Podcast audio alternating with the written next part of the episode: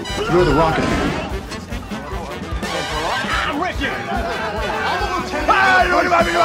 I'd like to take his face off.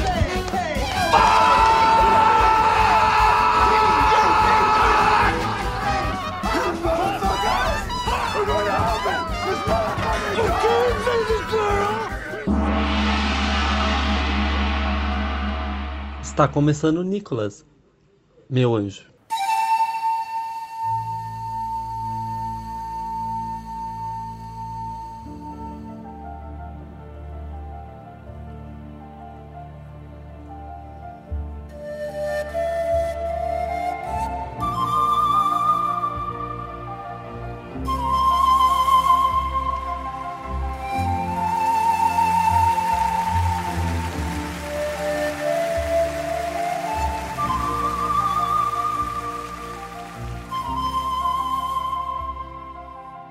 Sejam bem-vindos ao Gaiola de Ouro, o prêmio recorrente e organizado do podcast Nicolas, que é o podcast aleatório e recorrente sobre a carreira do grande ator internacional Nicolas Cage. Sejam bem-vindos a mais um ano de glória, mais um ano de positividade, porque foi mais um ano normal Energia lá na em vida cima. do- na vida do ser humano, né? Nada aconteceu. Assim como O ano em que, em que negatividade era algo bom, né? Negatividade nos testes feitos. Positividade era algo ruim. Eu, eu fui vítima ontem da positividade tóxica, né? Que eu testei e deu positivo. Foda. É, Eu sou JP Martins, eu estou aqui com Covid, mas estou aqui apresentando para você, porque é uma coisa necessária. Tinha que fazer, né, porra? Se não tivesse hoje, tivesse semana que vem atrasar mais ainda o cronograma do podcast, caralho, não. Vamos fazer hoje mesmo. gente já porra. atrasou uma semana já, né? E é isto, vamos que vamos. Estou aqui com ele, o comunicativo Pedro PJ Brandão. Joe estou aqui. Primeira gravação do ano de 2022. A gravação depois de quase mais de um mês que a gente não grava, assim. Estamos voltando devagarzinho aos trilhos do podcast Nicolas. 2022, o ano que ficará conhecido como o ano que a nossa periodicidade acabará. Porque até onde tudo demonstra, nós finalmente chegaremos ao fim dos filmes de Nicolas Cage feitos até então no IMDB. E a partir de então a gente só vai lançar podcast quando o Nicolas Cage lançar filme. Que é umas três vezes ao ano, que é bem menos do que a periodicidade que a gente faz, graças a Deus. Também estou aqui hoje com ele, o homem com mais expectativas para 2022, Roberto Rudinei. Eu, Roberto, de fato, bicho, eu estou com expectativas. Eu fiz aquela famosa listinha de metas de fim de ano, né, pro ano seguinte, e eu olhei e falei, caraca, vai dar certo, hein? Opa! Oi. É, A olha minha- só. eu acho que a minha vai dar certo também. A minha é acordar todos os dias. E eleger Luiz Inácio. Luiz Inácio. É 13. Eu queria destacar também que JP está bem, graças ao quê? Vacininha no braço, irmão. Bom demais tomar vacina. Gostoso demais. JP já tomou três. É, não é? Uma máquina. Viciado em vacinar. Uma bicho. máquina. Aquele bem geladinho, desce no jeito. Ô, um limãozinho, macho. Ô, macho, tá doido, ó. Bem bonzinho, o braço chega fica mole, macho. É, bom demais. Gente, é, só uma coisa. O que é o Gaiola de Ouro? Rudinei, por favor, explique. O que é o Gaiola de Ouro? Gaiola de Ouro é o primeiro dos grandes prêmios internacionais da sétima arte, conhecida como cinema, que a gente tem em um ano, que é o momento, a festa, a celebração do podcast Nicolas. Né? A, a gente exalta tanto o Nicolas Cage e também eu critica ele, e a gente vai fazer isso o quê? Hoje, com a gente. É uma premiação do ego da gente. É, é isso. Inclusive o pessoal do Oscar, né, da, da, da academia, eles esperam a gente fazer o Gaiola de Ouro pra começar a pensar de fato nos seus indicados. Vocês podem perceber que eles não indicaram ninguém até agora, não falaram nenhuma das indicações que tem pro Oscar, porque estão esperando a gente terminar aqui, estão atentos aqui assistindo. O seu Oscar é uma das 20 pessoas que estão vendo aqui agora, inclusive, pra poder depois pegar as dicas de quem é que tá bombando aí no mundo com o que a gente tá falando aqui. Pois é, cara, a temporada de premiação tem que começar em algum momento, né? E a gente toma para, toma para nós mesmos essa responsabilidade de começar com chave de ouro. Começar com chave de ouro? Exato. Não existe isso. Gaiola de Ouro. Começar com gaiola de ouro. Puta. Por isso que é três aqui, bicho. Só um não tá certo. Não, aqui é tal qual uma hidra, né? A gente, cada cabeça pensante aqui se reúne. Gente, então, já que já estamos nesse clima de, de, de festa, vamos começar? Vamos. Alguns dados antes de começar a premiação. Alguns dados, pouca coisa, né? Que eu, eu Vem comigo. esse ano. Em 2021 nós tivemos 23 episódios. Em 2021 nós produzimos 22 horas, 39 minutos e 52 segundos de entretenimento para você. Quase um dia. Gente, Quase. Nossa. Se você quiser fazer nada durante um dia aí, bota o Nicolas 2021 a partir do episódio 74 até o episódio 96, que vai estar de boa. Bom, hein? Então foram 22 episódios, não foram 23. Não, foram 23 porque conta um também. Conta aí, vai. Peraí, peraí. 74, É 23, 23, 75, 23, 76. 23, 23. 23.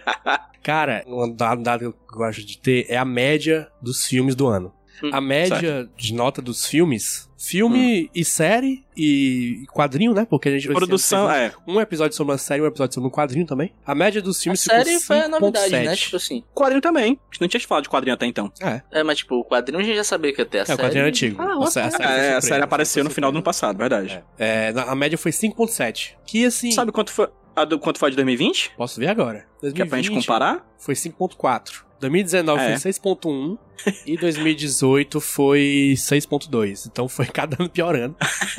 Não, mentira, 2020 foi o pior, né? 2020 foi o pior. E a média do Nicolas Cage foi 6.7. Que tá boa. Esse ano nós tivemos 1, 2, 3, 4, 5, 6 notas pro Nicolas Cage de 10 ou mais. Não, pois é, eu- a minha impressão do ano do Nicolas Cage, do Nicolas, foi que a gente teve muita coisa ruim, muita coisa horrível, só que quando ele foi bom, ele foi muito bom, Foi muito bom. sabe? E eu acho que teve uma coisa também, né, do podcast Nicolas, que a gente falou sobre coisas que foram lançadas recente, assim. Tipo, quando lançou um filme ou a série do História do Palavrão, né? Ele foi lançado e o outro episódio já foi sobre ele, assim.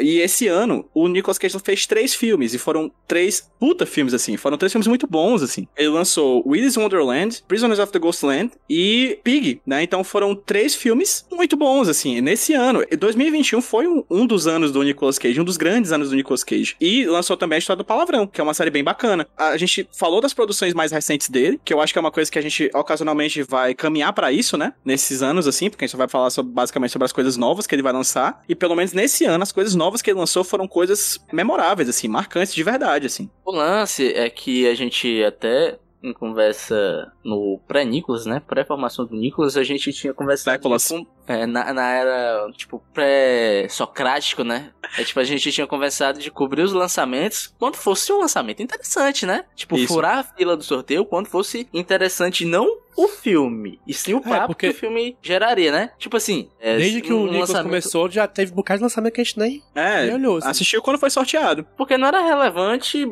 a gente furar a fila do sorteio pra ter esse filme, né? Nesse ano, a gente teve que furar porque eram filmes que a gente queria ver primeiro. Geralmente a gente não quer ver o que ele tá lançando. Esse ano a gente queria. E a, a pauta pra gente conversar era interessante em todos os três filmes. O único que a gente não, não furou foi o. Desse ano foi o Cruise 2. Sim. ah, verdade, bem lembrado, bem A gente lembrado. não tinha falado do 1 ainda. É. É. E a gente sorteou um, né? E deixou o dois pra depois, assim. Tá. Mas os filmes em que ele atuou de corpo, né? Que foram esses três Foram que eu todos. falei, foram filmes excelentes, cara. Assim, cada um É, do seu jeitinho. Willis Wonderland? Calma.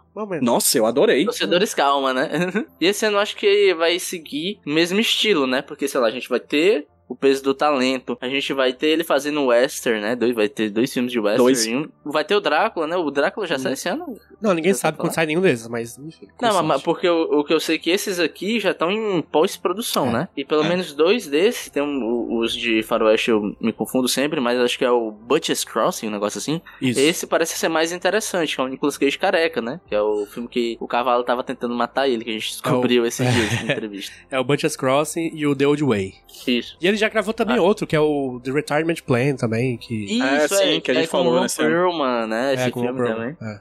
O Hellboy. A volta do casal. É. a E provavelmente cruzada, esse ano também tem a, a série do, do dragão lá, que ele vai interpretar Isso, isso, Talvez, isso, isso, provavelmente Vai ser um ano rico, né? Um ano Exato. rico, vai ter muita produção. Que é ótimo, assim, porque 2021 foi um bom ano pro Nicolas Cage como ator, né? Você pode ver aí que ele tá em capa de revista, ele tá participando de bate-papo com o Andrew Garfield, a galera que tá na, na crista da onda, o Nicolas Cage está lá, né? Ou seja, quanto tem atores ali que estão no holofote por estarem nesse momento brilhando por serem novos, o Nicolas Cage tá num retorno, né? Ele sempre foi, de certa maneira, um personagem cult, né, de Hollywood, e hoje ele tá voltando pra isso, participando de filmes de baixo orçamento, mas de grande relevância, né? Então eu sou ele, ele contra esse papo de retorno aí, você sabe, né? ele tá voltando pra mídia que eu tô falando, Rude. Não é nem como É, qualidade. mídia não tava Certo, tanto. Porque a gente sabe teve, que ele mas- fez.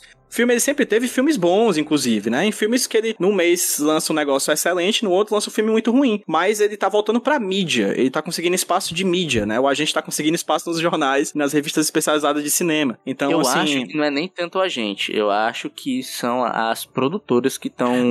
Eu tô falando a gente. Eu tô falando a gente, nós três aqui. Não, não, eu sei o que eu tô A falando gente assim. que tá conseguindo espaço pra ele, entendeu? Tá, ok. Babaca, Não. babaca. Não. Não. A gente consegue espaço pro cara nem, sei lá, bicho. No Fortaleza Ordinária, tá ligado?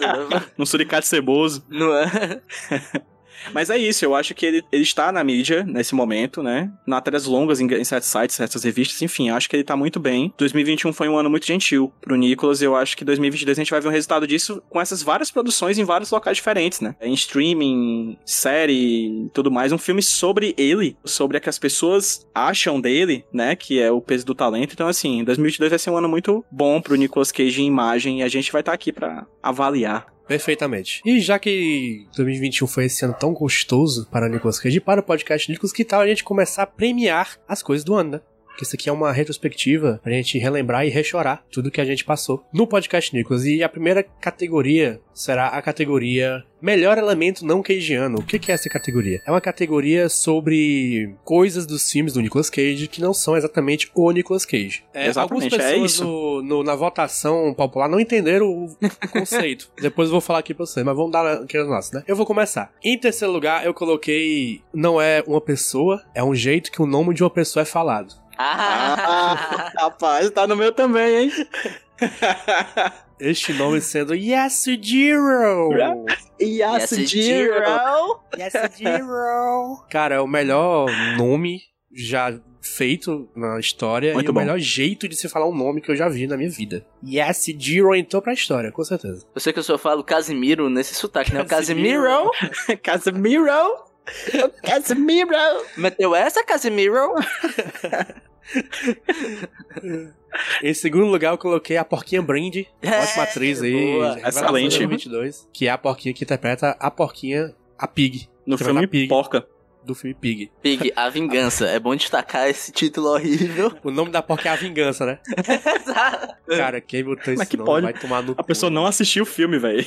Claramente. Puta Não, a pessoa não leu nem a sinopse, tá ligado? Sem condições. Em primeiro lugar, eu coloquei a querida, lindíssima Laura Dern no filme Coração Opa. Selvagem, porque eu achei ela ótima naquele filme, adorei. É um filme muito bom e ela tá muito boa também. É, Muito- PJ, por favor. Cara, o meu terceiro lugar vai pra uma atriz também. Não é a Laura Dern, mas é a conhecidíssima, a famigerada, a uma- um ídolo atual que é a Nick Whelan, que nos entregou não somente uma, mas duas terríveis atuações Ah, em Desejo é. Inconcebível e o Apocalipse. Dois filmes em que ela aparece esse ano: Desejo Inconcebível e o Apocalipse. Péssimo. Horroroso. Ela tá nos dois, então deixei aí o terceiro lugar pra ela. No meu segundo lugar, é um jeito de uma pessoa falar o nome de um personagem, que é o Yasujiro. Tá no meu segundo lugar aqui na lista. E o primeiro lugar é o jeito de uma pessoa falar o nome de uma pessoa. Slayer. Ah, Sleida. No Jovens Titãs em Ação, assim, foi o meu primeiro lugar, porque quando a gente entra naquela besteira, nós três e, e Sam, ela falando Slade no programa, eu, eu não consigo segurar a risada, assim, eu gargalho de chorar. Então, foi um momento muito específico de um elemento não queijano que ficou na minha cabeça. Então, terceiro lugar, a atriz Nick Whelan, segundo lugar, o Yasujiro, e em primeiro, Muito bom.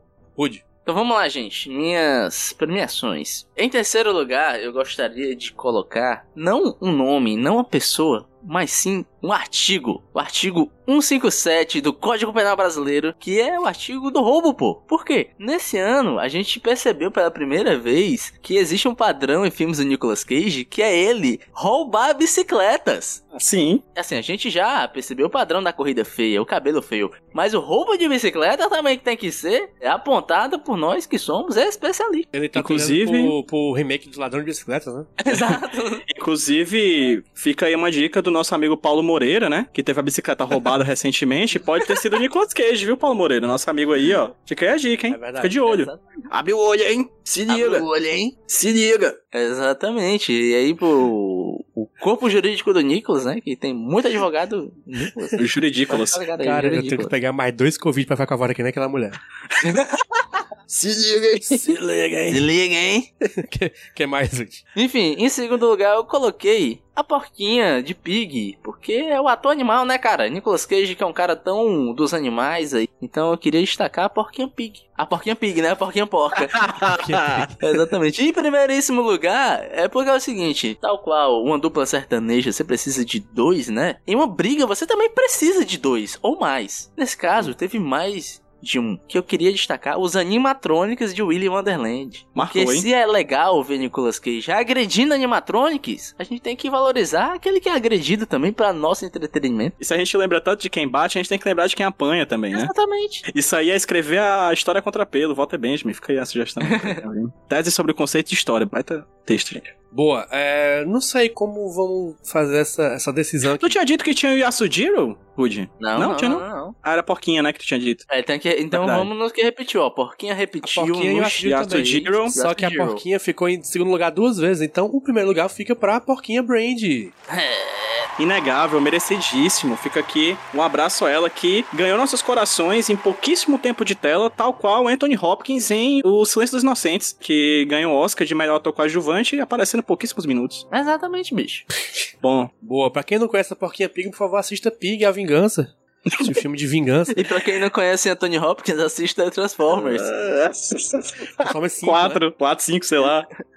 É muito bom. Vamos pro prêmio do, do ouvinte, o, o prêmio do júri. Esse ano tivemos muitos votos, né? 48, é muito voto pra mim. Nossa! É muito voto, né? foi pra caralho. Essa categoria aqui do. Como era a categoria aberta, não tem como eu fazer um, Um apanhado. Um apanhado simples, né? Tipo, todo mundo escreveu, eu tenho que ler aqui, né? Vamos ver qual, qual ganhou. Tem aqui o governador chamando Yasujiro, o nome do amigo dele em Prisoner ser Psycho. Duas pessoas disseram isso, na verdade. Nossa, Bom. caraca, o Psycho. Bem lembrado. A jaqueta, Caraca, de, jaqueta isso é de, muito de bom. cobra do Coração Selvagem, a porca, todo o design Sim. de produção de Prisoners of the Ghostland. O boy hereditário em Pig, o Sion Sono, que trabalhou com ele, sendo os diretores japoneses mais influentes do cinema oriental atual. Nossa, que, que específico. Que resposta, Ó, velho. aqui, aqui é onde o povo não entendeu. Ó. O Pedro Pascal com o Maxwell Lord de Mulher Maravilha 2. Totalmente novo xamanique das ideias. Prisoner of Olha the só. Ghostland foi citado, né? Como um todo.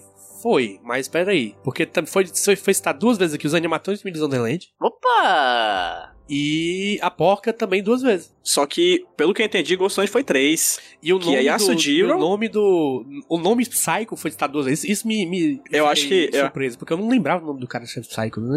Né? Eu acho que o prêmio do júri pode ir para Prisoners of the Ghostland, que marcou muito aí, ó. Tem duas vezes Psycho, tem falando do seu sono, design de produção, cara. Ninguém sabe o que é design de produção e alguém foi lá e trouxe, pensou essa informação pra gente. Eu acho que Prisoners of the Ghostland merece aí o. O filme inteiro, Prisoners of the Ghostland, ganha o elemento no Cajano. Eu gosto dessa, decisão. É, eu gosto, eu gosto. gosto, gosto, gosto. Boa. Parabéns aí, Sion Sono. Valeu, Top. senhor sono. Eu Forte queria, eu abraço. queria, antes da próxima categoria, aproveitar que estão no chat aí o, a Mendes e o namorado dela, o. Eu queria ler a mensagem que o Luik mandou pra gente no Instagram. Boa, que eu guardei boa, pra boa, ler boa, aqui boa. ao vivo. Eita, qual foi? Caros colaboradores do podcast Inominável.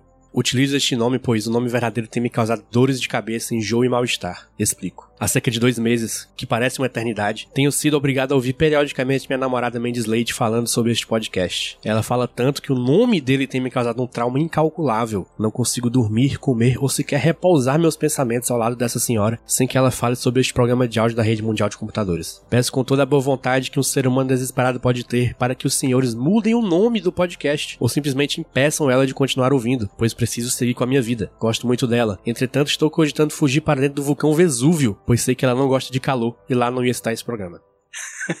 Estou começando a ver o preço de clínicas de reabilitação, pois acredito que seja um caso clínico. O desespero é tamanho que começa a compreender a moça que queria empurrar a outra da escada, pois falava muito do programa. Isso é antigo, hein? Isso aí é referência. Você é, Essa é caralho, você é antiga. Você Essa é- foi longe, viu?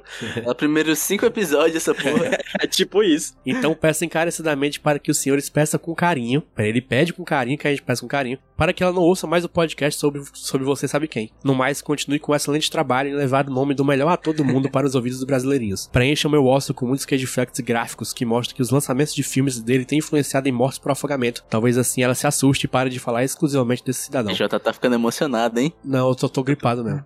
Adeus, adeus amigos. Adeus Eu amigos. tô, tô chorando. Not the bees. Na moral, o, o Luke é o nosso Edgar Allan Poe, velho. Eu vou, eu vou responder pra ele aqui no Instagram aqui. Respondi É, é. O cara mandou vou- tipo o conto do gato preto, tá ligado? o chamado de tchutchuca, né, do Lovecraft, né, eu diria mais, assim, eu diria que você simplesmente não vai parar de ouvir podcast Nicholas, que a gente vai continuar fazendo. Como a partir de hoje, se você for procurar uma ni- clínica pra se reabilitar, você vai ter que lidar com o fato de que você vai encontrar uma clinícolas. e você nunca vai se habilitar, porque você sempre vai pensar no nome clinícolas. Esse ano, pelo menos, ela vai ouvir com menos regularidade. Mas já o recado pra mentes é reescuta tudo. Várias vezes. Perturba com repetição.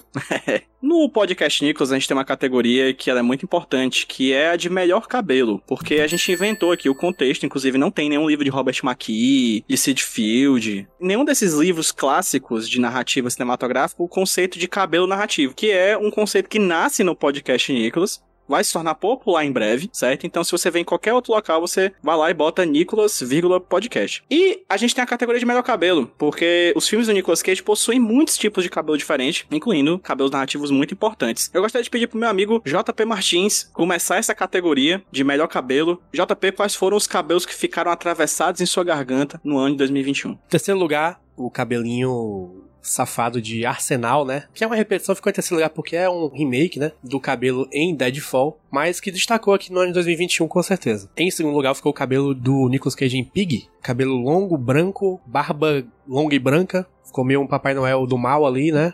E em primeiro lugar, eu gostei do cabelo dele em Coração Selvagem, que é um cabelo dele jovem, cabelo regular, assim, não é nada de mais, nada de menos. Mas ele ficou muito bem. é só um cabelo bonito. É um cabelo surrealista, né?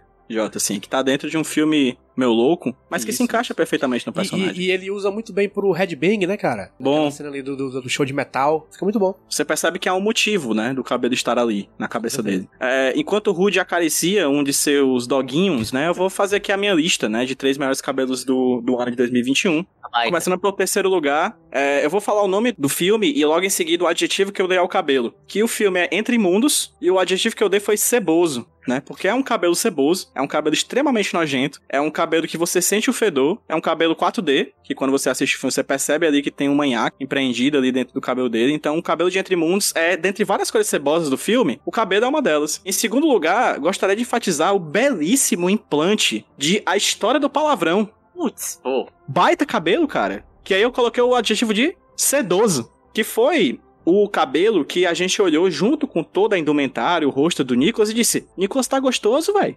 Nicolas tá bonito. Em primeiro lugar, Jota não deu um valor muito alto, mas eu trago aqui o Arsenal, o retorno triunfal de Ed King e seu cabelo, né? O retorno de uma lenda do rei, não é à toa Ed King. Então tá aí os três filmes, os três cabelos que eu gostei, do Entre Mundos, A História do Palavrão e Arsenal. Rudney, Arsenal. Primeiro eu queria fazer uma menção honrosa, porque o total tinha subtraído de minha mente o cabelo de Entre Mundos, né, cara? O mullet, né, bicho? Nicolas É. Cage de mullet. grisalho. É, é, é, é foda, é uma parada complicada. Mas o meu top está muito parecido com o do JP, velho. Olha aí. Porque eu tenho, em terceiro lugar, o cabelo de Pig, que Ok. é aquela coisa, o cabelo tem que ser narrativo, né? E Pig, toda a construção visual do Nicolas Cage, é, você consegue ver um significado pra vida que o personagem está levando. E o cabelo faz parte disso e a barba também, né? Em segundo lugar, eu tenho o Coração Selvagem, também, que é um belo cabelo. O Nicolas Cage está muito belo nesse filme também. Sim. É, há de se destacar sempre a fotinha do carro do leite de Laura Dern e Nicolas Cage, apalpando os ovos de Nicolas Cage. O Dá ela- Você dá pra ver o movimento que ela tá fazendo assim, tá ligado? Sim. Sim. Heavy metal. Homem-Aranha. Vai ter. É, fazendo, vai ter, né? Né?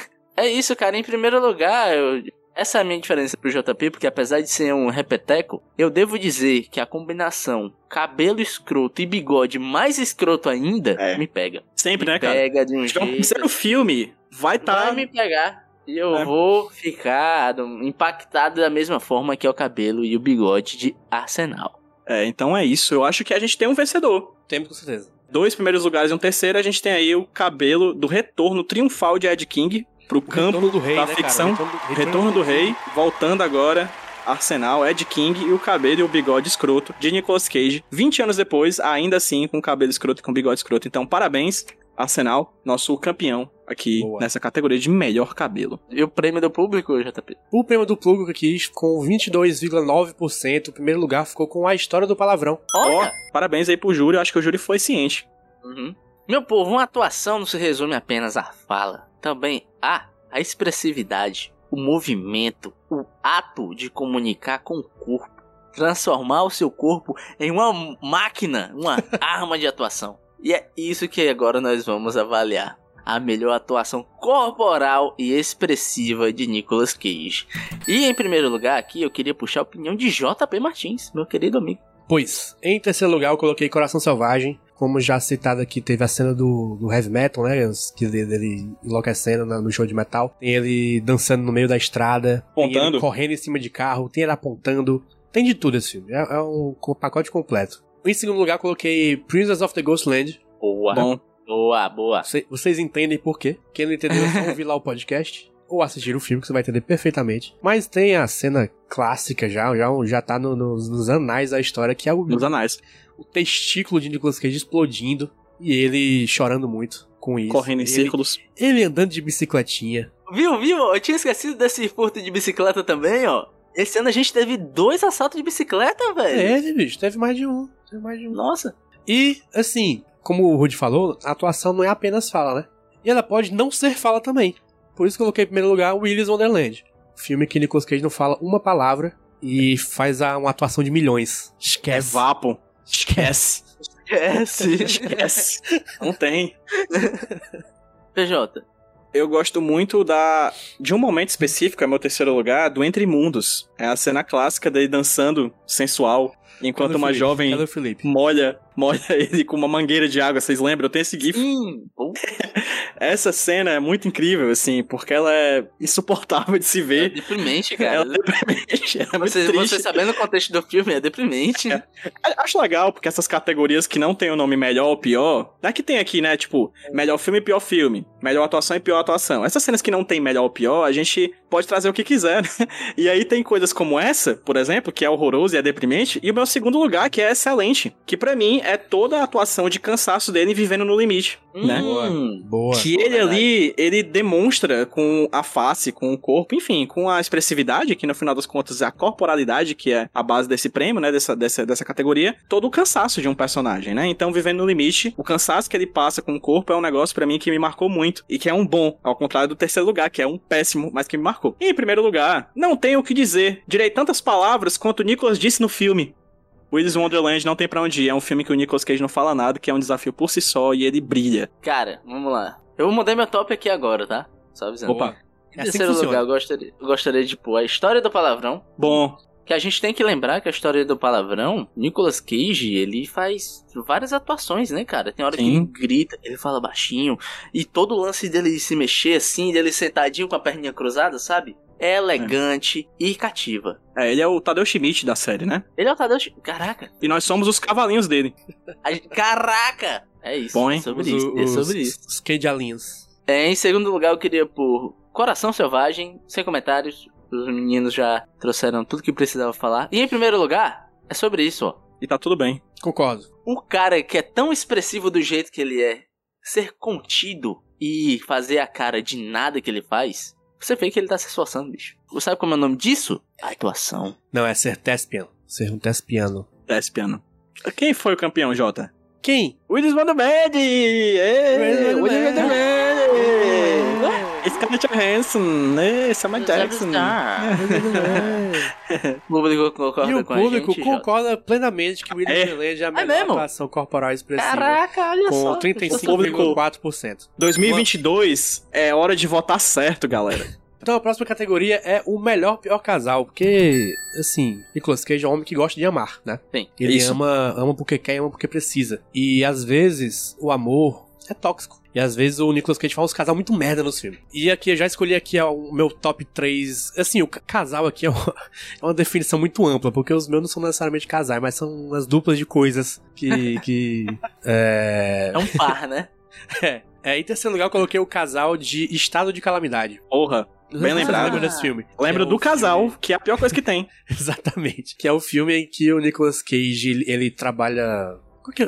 Trabalha pro governo, né? Uma coisa de, de checar pra as pessoas É. que estão fazendo tudo direitinho. Ele é tipo um coisa assim. IBGE do mal. É, tipo IBGE do mal, exatamente. É. Evil E beija evil. E beija evil. Ele chega lá do nada, numa casa, no meio do nada, ele descobre que tem um filho com a mulher da casa no meio do nada, que ele nem sabia quem era a mulher. É incrível esse, esse plot, esse casal é um lixo. Em segundo lugar, eu coloquei o Nicolas Cage e o Fantasma em Entre Mundos. Porra! Em que o Bem Nicolas lembrado, Cage se caralho. relaciona com aproximadamente três pessoas e das E um três, fantasma. duas, duas são a mesma porque é um fantasma possuindo o corpo de outra. É uma esculhambação. É um cu. Esse- cara, esse filme aqui. É. Queria dar um recado pro Felipe, nosso ouvinte, né? Vai tomar no cu, Felipe. Porra de Entre Mundos, bicho. Não, pelo amor de Deus, cara. É. Pelo amor de Deus. é um filme que mostra que a não monogamia sobrenatural mata, né? é, é exatamente isso. Vou nem falar mais nada. Em primeiro lugar, o, o melhor pior casal, eu coloquei o filme Tempo de Matar e a Humanidade. Que é um par que não deveria nunca ter acontecido. Exato. E mais infelizmente aconteceu em 89, mas felizmente ninguém se lembra disso. Mas É. eu tinha que destacar aqui como uma das piores coisas que já aconteceu no mundo. Gostaria, inclusive, de falar de Tempo de Matar, porque provavelmente é o pior filme de várias categorias daqui, mas eu não coloquei em nada. Porque é, É. um filme que ele é muito ruim em vários níveis. É um filme ofensivo, que não deveria existir. Então, assim, ele tá provavelmente nas categorias de pior coisas, mas ele não vai tá. Porque eu simplesmente tirei. Quem não merece ser citado. Eu coloquei, mas. Não, é, não, beleza. Mas assim, que fique claro que tudo que é pior é ele, mas ele não será citado pela minha boquinha É, é o Aqui. concurso, né? nessa noite. É o concurso. Boa. PJ, quais foram as suas escolhas? Em terceiro lugar, Estado de Calamidade, Nicolas Cage, e a moça que automaticamente vira seu casal porque sim, vira uma família. Vocês lembram daquela cena do posto de gasolina? Bicho, Que ele, um você é um homem homem tem. de família, né? Você tem um homem de família, e tipo, ele não era, e não é, nunca foi, e é isso, ele só aceita essa cena em dois segundos, é pra isso que serve o filme. Em segundo lugar, Nicolas Cage, sua esposa e sua amante em Um Apocalipse, a da, com a Sim, já ok. citada aqui, Nick Whelan, né, que tá lá em Um Apocalipse também. E, em primeiro lugar, novamente, a mesma estrutura familiar. Nicolas Cage, sua esposa e sua amante em Desejo Inconcebível, que é um filme que o JP adora. Desejo Inconcebível é horroroso, o filme ruim. Pariu. Que novamente tem a Nick Whelan, já percebe aí um padrão. Essa mulher, né? essa mulher nasceu pra fazer o mal, né, cara? É, sim. É. Inclusive no filme é isso, né? Ela é é inimiga isso. do cinema, cara. É inimiga, é inimiga do, da galera que criou o cinema. É inimiga do, do Eisenstein. O nome é, tá ligado? Ela- É inimiga dos Lumière. Inimiga do Méliès. Jorge Méliès. Aquele trem lá que eles filmaram, ela tava dentro e ela atropelou eles. Exatamente. Ela é o anti-cinema, né? Ela é o anti-cinema. Eu pensei uma coisa agora. Mano. Que eu nunca, não sei como eu nunca percebi isso desde que a gente começou o podcast. Tu falou antes cinema, eu aqui na minha cabeça. Como é cinema ao contrário? Cinema ao contrário é Amnick. Como é que eu nunca percebi isso? Como é que ninguém nunca percebeu isso? Meu Deus! Amnick. Taca. É o Minique. Caraca! Que merda, bicho. É que nem Coca-Cola que tu bota de, bota de trás pra frente e vira demônio, né? É, alô, alô diabo. Alô, Caraca, diabo. bicho. O, o, Você- o JP mandou um código da Vinci, tá ligado? O nosso Robert Langdon tá aqui, ó. JP Martins mandou o Dan Brown. mandou o Dan Brown, cara. Dan- Dan Browser legal aqui. Totalmente, é a Minique, gostei. Foda, foda. É isso. Então, terceiro lugar, Estado de Calamidade. Segundo, Apocalipse. Terceiro, Desejo Inconcebível. Não surpreendentemente, duas vezes com a mesma atriz, a Nick Whelan. Rudney. Cara, vamos lá. De novo a gente tá concordando. Esse é o podcast com muita concordância. Porque em terceiro lugar eu coloquei o Nicolas Cage, a esposa de Desejo Inconcebível. Que não sei se vocês lembram, uma relação muito bizarra. Que em teoria ele é um cara amoroso com ela, só que esse amor você nunca vê. O Nicolas Cage mal interage com a mulher e é pra gente torcer pra esse casal que não se fala, não tem um mínimo de química. E é de se lembrar que esse casal é um casal repetido, porque a esposa e o Nicolas Cage eram um casal em a outra face. Verdade. Verdade. Que E- era a, a e irmã ali- do Psycho. Exato, Do era a irmã do que Psycho. A Mendes perguntou se em Desejo Inconcebível faltou amor, Rude. Na verdade, faltou muita coisa em Desejo Inconcebível, inclusive. E sobrou outras que não deviam. Amor é tipo a terceira. A primeira é roteiro, a segunda atuação, a mas terceira é é. amor. Exatamente. Em segundo e terceiro lugar, vai pra Entre Mundos, cara. Porque o casal da Fantasminha é horrível. Beleza, mas a gente não pode destacar que o casal da mãe também é bizarro, porque uma relação que começa assim: Você pode, por favor, me enforcar até a quase morte? É verdade. Não, o lance é a frase: é, Você pode me enforcar até a quase morte pra salvar a minha filha? Coloca isso em contexto, tá ligado? Sem kink shame, né? Mas esse é foda. Sem que Não, total, total. Mas não fala da filha, só faz, só pede pra É, pois é, pois é, não, até aí tudo bem. O meu, o meu problema é pra salvar a filha, tá ligado? É, é esse é o problema, né, Rude? É, É a pior justificativa que você pode dar pra alguém pro seu fetiche é salvar a sua filha. Concordo. Não use. Verdade. E o primeiro lugar? Ah, mandaram aqui, ó, The Wicked, Take My Breath. Me- e o Não, primeiro primeiro lugar? foi. Primeiro lugar foi. Segundo lugar, Nicolas Cage Fantasminha. Primeiro lugar, Nicolas Cage Mãe da Ah, não Fantasminha. tinha entendido isso. Ah, Ah, foram do perdão. mesmo filme. Aham, só Beleza, que. entendi. Eu acho que então a gente pode dar um prêmio pro Trisal Fantasminha e Mãe da Fantasminha. Verdade. Em primeiro lugar, ficou todo mundo entre mundos. Foda-se, é, todos os caras É. é. uma merda. E o prêmio do júri, é, melhor pior casal, ficou. Deixa eu procurar. Não há um consenso entre os ouvintes do podcast News sobre qual é o pior casal desse ano. O Reféns não foi esse ano, né? Não. Se fosse, seria o, o primeiro lugar. Porque duas pessoas falaram. Mas É. não presta atenção. Mas é o seguinte, também foi pra Entre Mundos. Mas por quê? Porque uma pessoa falou. Nicolas Cage e a mãe da menina que teve a filha possuída pela ex-esposa. E outra pessoa colocou Nicolas Cage e o caminhão. Opa! Transformers! Boa! Transformers. Boa! Mas, aí- mas Esse aí, ó, teve votação pra todo lado aqui, ó. Nicolas Cage era o moço e o Apocalipse. Nicolas Cage e sua jaqueta explosiva em Prisoners of the Ghostland. Nicolas Cage Boa. e a moça do Tempo de Matar. Que não é casal porra nenhuma, né? É. É... Cage Avião. Ah, tá aqui, Apocalipse, Cage Avião. Escreveram Cage Avião, não sei como interpretar isso, né? Então não vai valer. Adorando a- o, casal Nicolas Cage e meios de transporte. Assim, eu tô amando esse conceito, assim, tipo, avião, já Cage de bicicleta no Ghostland também. Teve aqui, ó, Nicolas Cage é a mulher de Kill Chain, ninguém lembrou disso, verdade, tem esse. também. Nossa, tem Nicolas isso. e Né? aquela guria de Willis Wonderland não são um casal, né? Mas tudo bem. E Nicolas com Sarah Lynn em estado de calamidade. É, mas acho que foi pro, pro Entre Mundos, né, cara?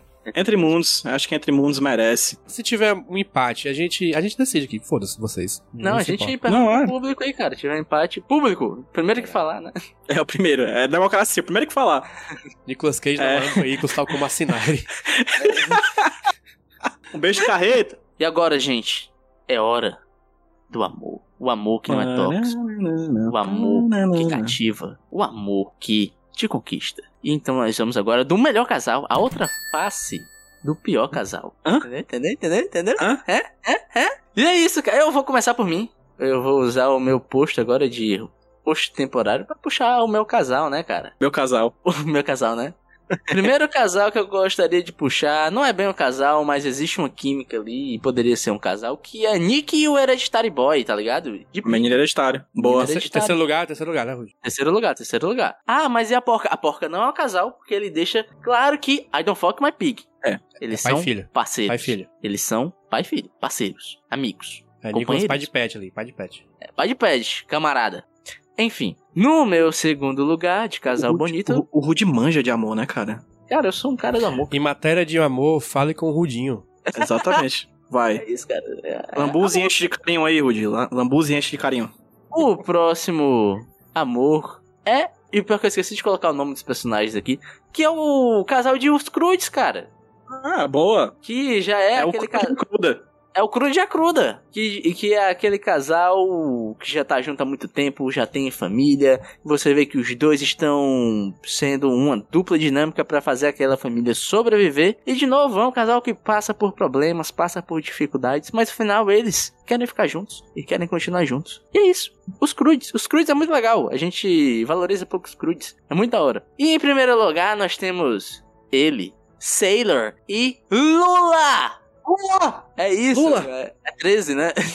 É, eu lembro que eu falei isso no podcast. É, O filme é muito doido, é muito bizarro, né? Mas, mas existe um ponto bonito, existe um ponto de carinho dentro desses dois personagens que, à primeira vista, eles só querem fuder loucamente durante toda a história. Mas o sexo pra personagem da Lula, né? No filme sempre foi uma coisa marcada com violência, né? Uma coisa ruim pra ela. E tem um momento que ela fala pro personagem do Nicolas Cage que ela gosta de estar com ele e ela gosta de se entregar, assim, pra ele porque ela se sente bem. E é bonito, cara. De verdade. É uma ceninha muito bonita de você ver como funciona a relação dessas duas pessoas e do porquê delas estarem juntas. PJ, traga amor também. No meu terceiro lugar, gostaria de enfatizar um trisal, que é um trisal que eu fico muito triste quando eles se separam no decorrer do filme, que é o Nicolas Cage e seu testículos, né, em Ghostland. É um, é um trisal muito bonito, mas que se separa no meio do filme. Cada um vai pro seu lado, mas eu torço pela alegria deles separados. Em segundo lugar, Nicolas Cage e o menino hereditário, em Pig, um bom casal. Eu achei interessantíssima a dinâmica deles dois. Tudo que eu diria, o Rudy já falou. Porque é isso, o Rudy ele é um baluarte da paixão, o representante do amor na Terra, o próprio Eros, aqui Caraca, encarnado. tá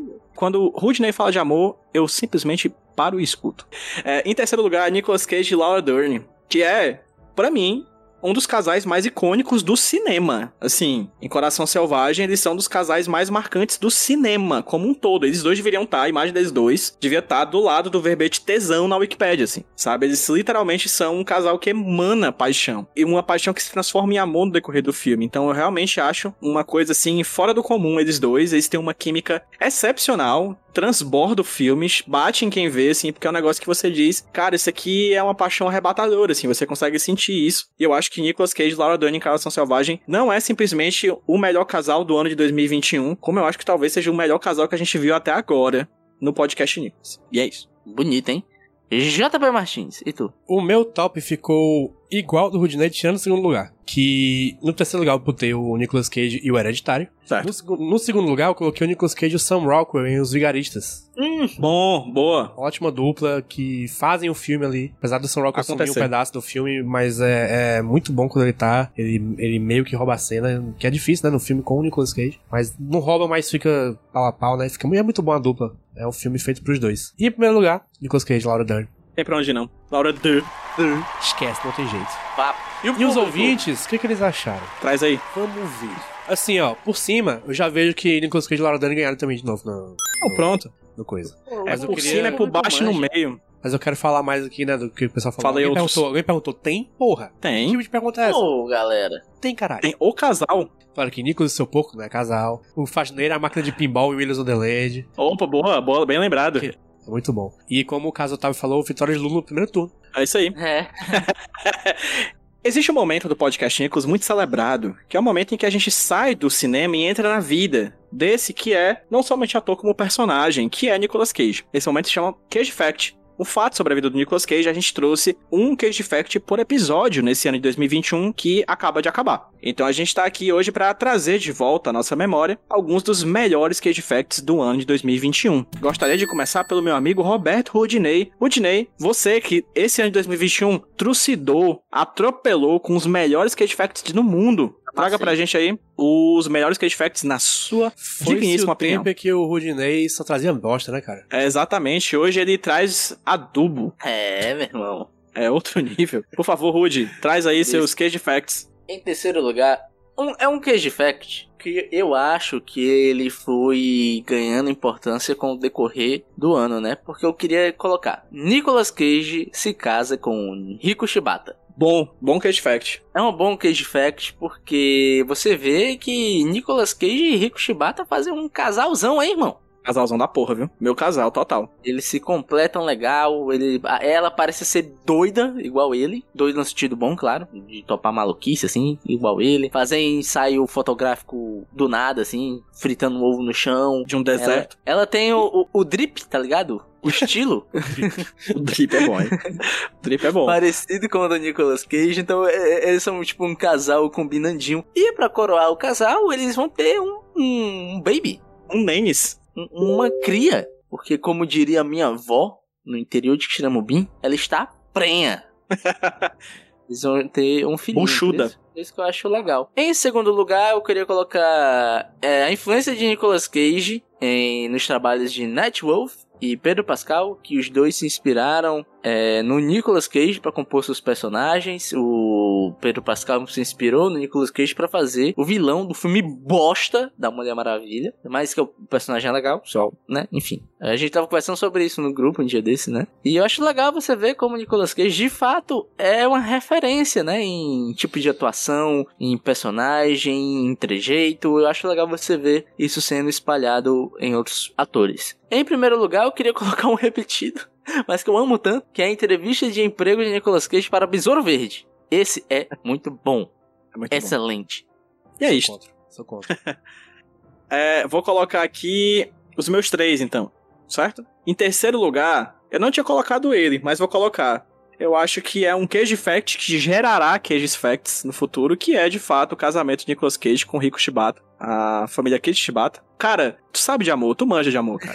tu bate o olhar e diz, é amor. E aí a gente olha, não consegue ver no primeiro momento, mas percebe, entendeu? Com o passar do tempo, porque você é um, você é um mestre Pokémon que captura amor. E você capturou esse, entendeu? Você capturou esse, assim, de fato, é um bom Cage Fact, um baita Cage Fact. Em segundo, vou trazer... Um radar do amor, né, bicho? É, exatamente. É, em segundo lugar, eu acho que é um Cage Fact que Roberto Odinei trouxe, que é o professor brasileiro de remo de Nicolas Cage, que é um Cage Fact muito... Foi, foi JP? Começo do ano, foi começo do ano. Pronto, foi o segundo. O primeiro do ano foi a influência do, no Pedro Pascal e Net Wolf. Foi o primeiro Cage Fact. O segundo foi esse, do professor brasileiro de remo de Nicolas Cage, que foi muito inusitado, bicho. Eu não imaginava que existiria um brasileiro em contato próximo com o Nicolas Cage ensinando ele a remar. pro filme. Eu só lembro da versão em inglês, que é Boy in Blue. Como é o em português, não lembro. Rapaz em Azul ou Fúria de Vencer. Exato, que gravamos com o Silva João. Baita programa aí, vale a pena ouvir de novo. E eu vou ser ególatra e vou trazer um Cage Fact que eu trouxe. Desculpa, me perdoe, mas a gente precisa falar sobre os ovos de Nicolas Cage e como ele colocou os ovos dele em risco, explodindo com efeito Verdade. prático a roupa dele em Prisoners of the Ghostland. Ele que já perdeu o dente, ele que já comeu barato, ele que quase perde os próprios testículos pra fazer, de fato, uma boa encenação no filme Prisoners of the Ghostland. Olha como é o destino, né, cara? A pessoa, se ele perde o ovo, Exatamente. E aí, estaremos falando sobre a gravidez de Rico Shibata e o seu futuro filho? Fica aí a questão. Mas o homem põe a vida dele em risco e o futuro das gerações da família Cage em risco também. A cada novo filme, e nesse filme ele colocou mais do que nunca, que ele botou duas mini bombinhas, dois track ali, pertinho dos seus órgãos reprodutores. JP, por favor, traga seus Cage Facts. Ele quase não consegue mais copolar, né? Em terceiro lugar eu coloquei. Em terceiro lugar eu coloquei aqui. Joe! Em terceiro lugar eu coloquei o, o, o fact que todo mundo sabe, mas ninguém sabia em algum momento do, do ano aí, que é o primo secreto de Nicolas Cage, que é o Jason Schwartzman, que foi uma surpresa Jason pra geral aí por algum motivo, sendo que eu achei que era só uma informação que todo mundo sabia. Em segundo lugar eu coloquei é, um corte de cabelo, que é o cara Nicolas Cage, né? O corte de cabelo Ah, boa. de Nicolas Cage para o filme Butcher's Cross, se não me engano. Que ele está muito estilo. Esse ano, com sorte, veremos, né? Este, este acontecimento que é O não cabelo narrativo. o não cabelo narrativo de Nicolas Cage. O Porque cabelo não narrativo. Porque a narrativa também está na elipse, né, PJ? Está, exatamente. É Está no não mostrar. Pois é é. o mais próximo que a gente vai ver de Nicolas Cage imitando o Vin Diesel. Isso. O Vin Nicolas. no 60 segundos ele imitava o Paul Walker. Em primeiro lugar, eu não sei por que vocês não valorizaram tanto como eu valorizei, que é o casamento de Nicolas Cage com o Rico Shibata. Porque eu acho que essa é a coisa mais importante que aconteceu na carreira de Nicolas Cage. Bomba! Simplesmente. Porque tem a ver também com os bastidores de Prisoners of the Ghostland, né? Que ele gravou em Tóquio, então assim, tem um quê ali que ele de, conheceu de- ela por, por amigos em comum. É, tem ali um, um quê de Brad e Angelina em Senhor e Senhora Smith ali, né? Ele web É. namorou, cara. Ele web namorou. Eu vou colocar em primeiro lugar também, Jota. Na minha lista aí. Tava em terceiro, hein? Foi, pulou. Eu vou receber a crítica do, do, do, do, do JP, que eu coloquei um repetido. Então vou subir esse pro primeiro lugar. Pronto. Opa! Perfeito. Muito obrigado. Estamos ricos chibatados. Totalmente. Estamos, estamos chibateados aqui. Então é isto, o melhor Cage Fact é o casamento entre Nicolas Cage e Rico Shibata. Os ouvintes escolheram o quê? Os ouvintes estão nem aí pro casamento de Nicolas Cage. Eles odeiam a felicidade de Nicolas Cage. Eles odeiam. É, em terceiro lugar ficou empatado com 8% o cara é Nicolas Cage e a influência de Nicolas Cage em Pedro Pascal e Net Wolf. Já foram Ok. citados aqui. Em segundo lugar ficou não citado a vez que Nicolas Cage ganhou uma fortuna no cassino e doou para um orfanato. Legal essa, hein? É ótima Esse é história. bom, esse é bom, História esse é bom. Ótima história. E em primeiro lugar ficou o que eu nem lembrava, que é o Nicolas Cage ensina a Laura Dern a nunca recusar um papel com um dinossauro. Ah, boa, boa. Essa é muito legal, cara. São bons. A gente trouxe bons Cage Facts esse ano, né, cara? Assim, foi um ano repleto de fatos interessantes sobre Nicolas Cage. Adjacente ao prêmio do Cage Fact vem o prêmio sobre outra ótima parte do podcast Nicolas, que é a parte do Porquê Tem Cage no Meio. Um quadro, um único quadro que a gente inventou para dar uma, uma, uma caráter individualista a cada episódio do podcast Nicolas, em que falamos sobre qualquer coisa que tenha o Nicolas Cage no meio. Rudney, qual foi o seu top 3 melhor Porquê Tem Cage no Meio? Eu vou começar com o meu terceiro lugar, que foi o Cozinhando com Nicolas Cage. Acho muito fofinho esse vídeo dele cozinhando e falando, oh, está muito bom, e o cara fala, é, e foi você quem fez. Fofo, cara, bonitinho. Nhon. Nhon. E outro, eu queria. Eu queria puxar o que eu achei engraçado. Eu, eu reescutei esse episódio, um dia desse eu- e eu, ri muito, relembrando dessa parada. Inclusive é um shout-out para um ouvinte, que é a Jay. Jay, que eu devia. Ela, Jay provavelmente tá aqui, eu acho. Então eu devia retirar o shout-out, né? Porque ela não vai nem ver. Mas enfim, Jay. A Jay que, pô, eu lembro que ela postou isso no Twitter e o Muito PJ trouxe, que foi a barca de sushi 60 segundos, que não tem nada de 60 segundos. Não tem Mas- 60 peças, não tem 60 reais, não é 60 reais, é simplesmente Não, uma não, não é barca de servido em 60 60 segundos. Mas eu gosto pelo fator da aleatoriedade. Parece Sim. uma barca de sushi feita em roguelike, tá ligado? De forma procedural, uma inteligência artificial juntou peças e criou aquilo, cara. É tipo o É bom bolinho, é demais. tipo o bolinho do Bob Esponja, cara. É só isso, É. né? É o bolinho do Bob Esponja. O que, que tem de Bob Esponja? É. Nada. É bom. Exatamente. E por último, o melhor, em minha opinião, é a abertura de Tokusatsu imaginário de Nicolas Cage. Essa é legal. Porque é o momento em que você quer que a fanfic seja realidade. Tal qual Selene Faustão. E é isso.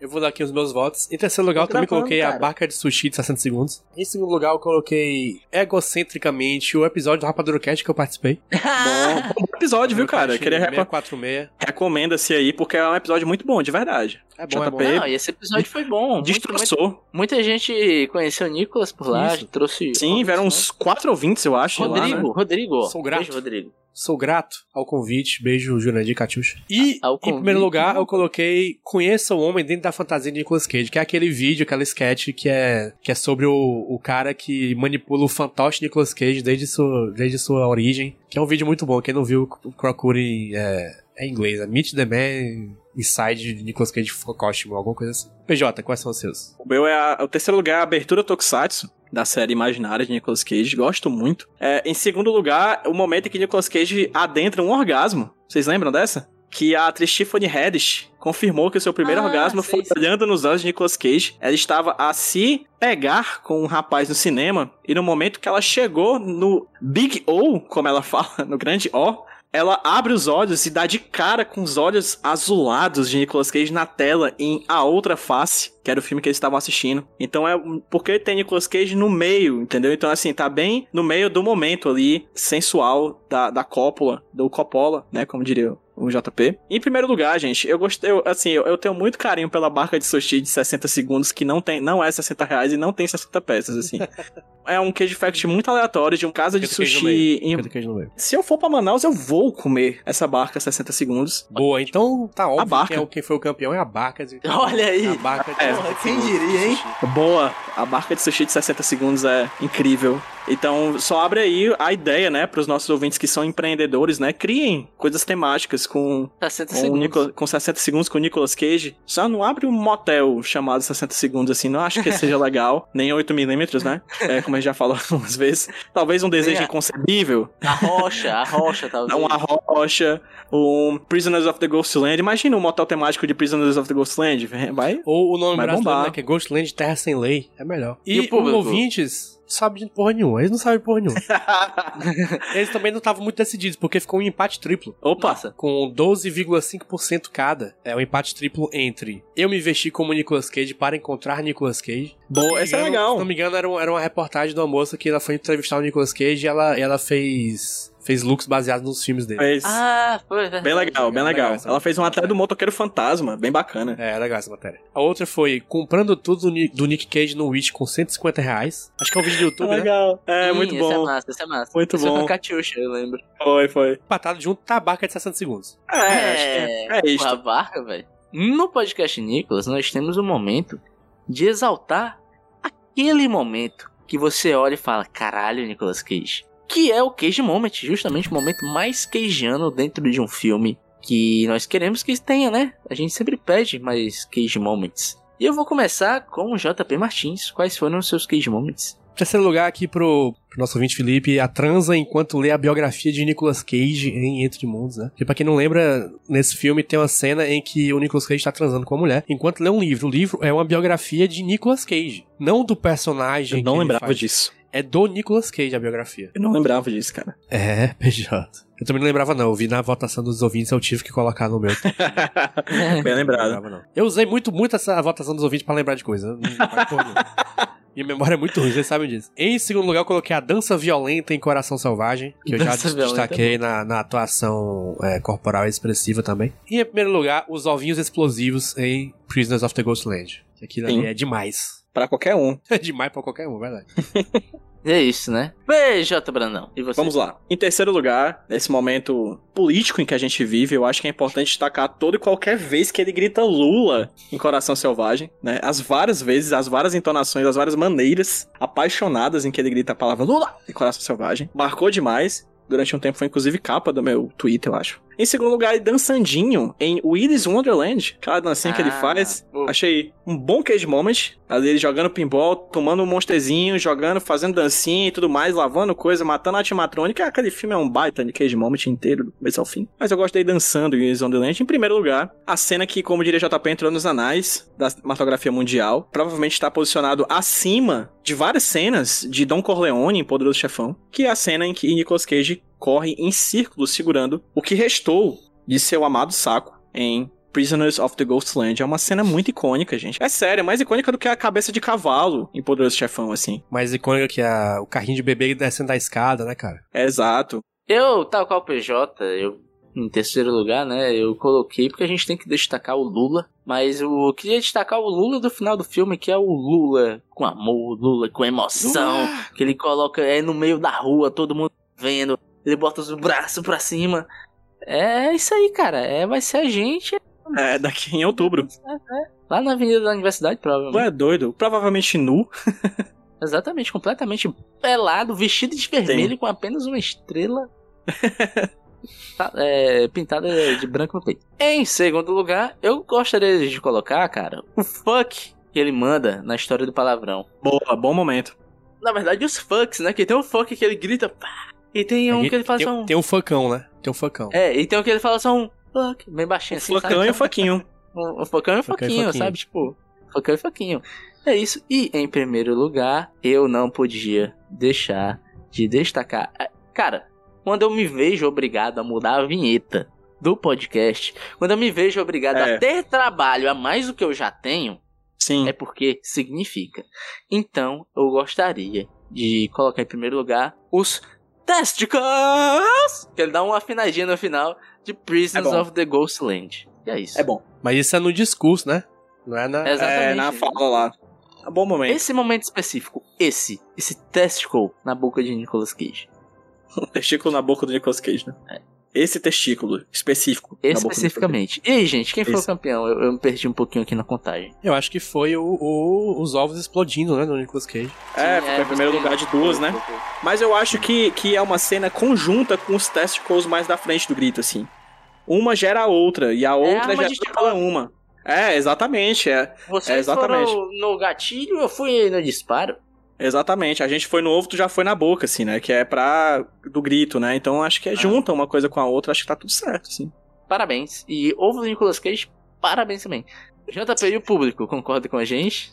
E nos ouvintes nós temos um empate. Que o chat vai decidir aqui pra nós. Já foi votado. A Mendes e a Alexandre já votaram baiquinha e bicicleta. É Caraca. a baiquinha. É isso, a baiquinha. Ele tá de A saia. baica do. cara, baica aí, ó. centímetros. Bicicleta Não é mesmo. bicicleta, não tem pra onde ir, não, cara. É o Nicolas Multimodal. O foda é que eu não- ainda não sei andar de bicicleta, né, cara? Eu tô com um objetivo aí desse ano aprender. Eu também não sei. Bora aprender, PJ, eu e tu. Bora, bora. Nicolas Cage é um grande ator, né? Não somente corporalmente, como a gente falou, mas também um grande falador. Ele fala muito nos filmes dele, às vezes até fala demais. E nessas várias falas que ele fala, ele solta grandes frases importantíssimas pra gente e pro cinema mundial. Então agora a gente tem aqui um prêmio chamado Melhor Frase Dita pelo Nicolas Cage, que ele falou coisa pra cacete em 2021 e a gente vai aqui celebrar as outlines, as frases, os highlights da- das frases ditas por Nicolas Cage. Vou começar pelo meu amigo JP Martins, por favor, quais foram as frases mais marcantes de Nicolas Cage no ano de 2021? Melhores frases de Nicolas Cage. Já em terceiro lugar eu coloquei Lula. Boa, Lula. Basta isso. sem mais. Em segundo lugar, eu coloquei. É um símbolo da minha individualidade do e da minha crença em liberdade pessoal, que é a, a explicação da chaqueta de Nicolas Cage em Coração Selvagem, né? No mesmo filme do Lula. Que é, Bom. uma, é muito boa essa frase. No mesmo filme do Lula, Filho do Brasil, grande filme aí, que ele tá lá de Isso, jaqueta. Isso, exatamente. E em primeiro lugar, é My Testicles!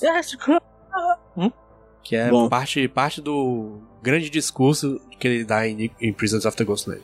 Bom, as minhas. Vamos lá. Em terceiro lugar, Entre Mundos. Momento em que Nicolas Cage mostra a foto da esposa e da filha pra moça. E diz, esposa e filha, você gosta? Aí ela, que lindas. Oops, they're dead. Tipo... Opa, elas estão mortas. Tipo, caralho, é horrível. Adoro essa frase. Grande frase. Gostei muito. Gosto muito de uma frase de Jovens Titãs e Assam, meu segundo lugar.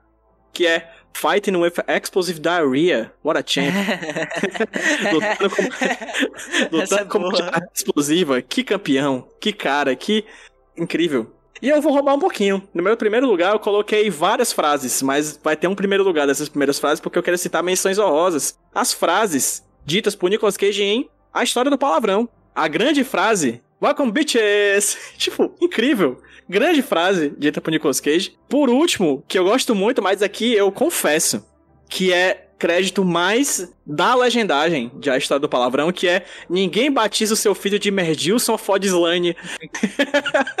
Merdilson ou Fodslane são nomes incríveis que alguém deveria batizar depois de ter visto essa cena. Então, pra mim, essas são as minhas três melhores frases favoritas aí, que são mais de três, né? Porque eu não sei contar, e uh, uso isso a meu favor.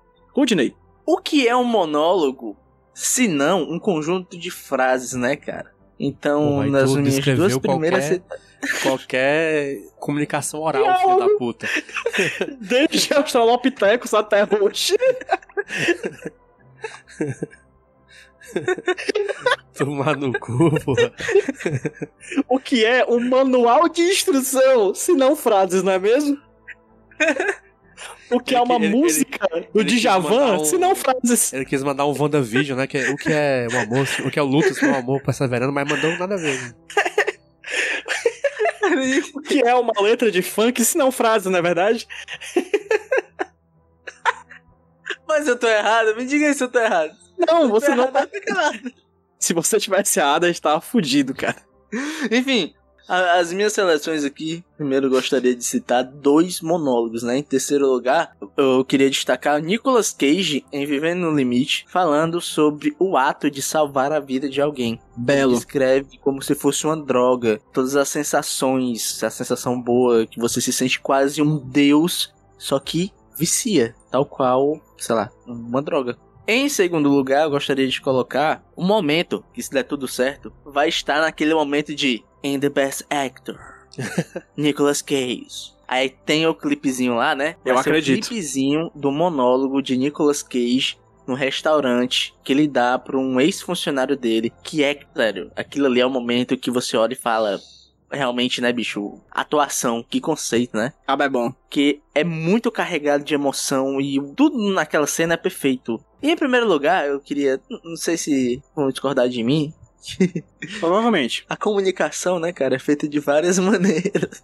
Uma delas é com, conjunto de frases. Tal qual um beijo é mais do que mil palavras, né, cara? Às vezes o silêncio fala mais do que o grito. Vai, vai. Então, o meu primeiro lugar vai, uma, vai para as não frases de Nicolas Cage em Willy Wonderland. Ele não precisa se comunicar com palavras para você entender o que aquele personagem está sentindo. Então é isso. Te soltou uma miguelada forte aí, viu, mas. Diga se eu tô errado, diga se eu tô errado. Tá, Seu cu. confirmando sua, sua hipótese está assim errada. A gente não, tem, não teve nenhum consenso aqui. Mas eu vou, eu vou, eu, eu vou mudar meu voto pra gente ter um consenso, porque eu Tá. acho que foi uma das frases que eu mais gostei mesmo, que é a frase que ele fala pra, sobre o estilo dele e a jaqueta dele em É boa, é boa. Esqueci, Coração Selvagem. Assim, eu espero realmente aquele clipe do Nicolas Cage falando com o cara no restaurante seja o clipe Best Actor no Oscar, assim.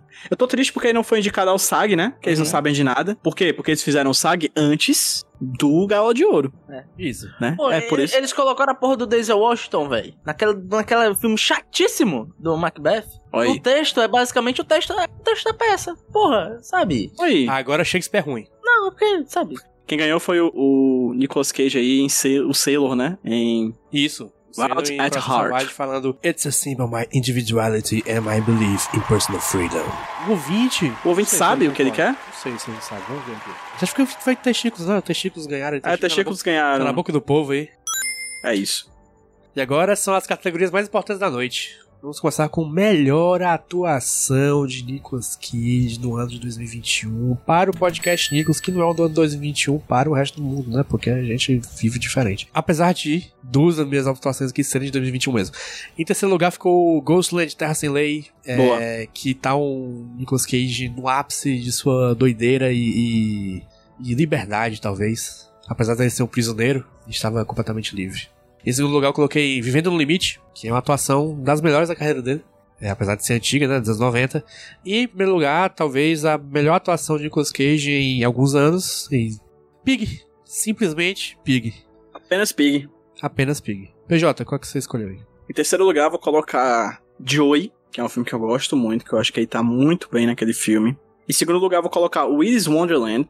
Adorei como ele sustentou o filme completamente, simplesmente com seu próprio corpo, sem utilizar disso que o, que o Rude falou, que são as frases, né? Que são coisas muito importantes para a comunicação humana, inclusive. Em primeiro lugar, cara, o filme que eu particularmente mais gostei de assistir do Nicolas Cage nesses quatro anos de podcast aí, que é Pig, assim. Eu acho que o Nicolas Cage em Pig está atuando melhor, mas extremamente melhor ainda do que o filme que ele ganhou o Oscar, por exemplo, em 95 né, que é o Despedida de Las Vegas, assim. Eu acho que em Pig ele está bem como ele não estava em muito tempo. Ele vem fazendo filmes muito bons, atuando muito bem em filmes memoráveis, do Mandy e tal, esses últimos filmes. Na verdade, nunca parou de fazer um filme bom, né? Mas Pig, ele é um ponto extremamente fora da curva, assim. Ele é o excelente entre os excelentes, assim. É um nível de atuação memorável pra vida, assim, sabe? Eu acho que Pig é impecável em tudo. E o Nicolas Cage está três vezes ainda mais impecável do que o filme. Perfeitamente. Rudinei. Em terceiro lugar, meu povo, eu vou colocar o Vivendo no Limite, né?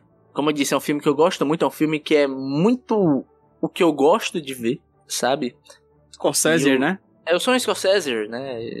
Eu já, já disse em alguns podcasts, o Scorsese é o meu diretor preferido. Eu achei muito legal o Nicolas Cage trabalhando com o Scorsese, porque o Scorsese é conhecido por extrair atuação, sabe?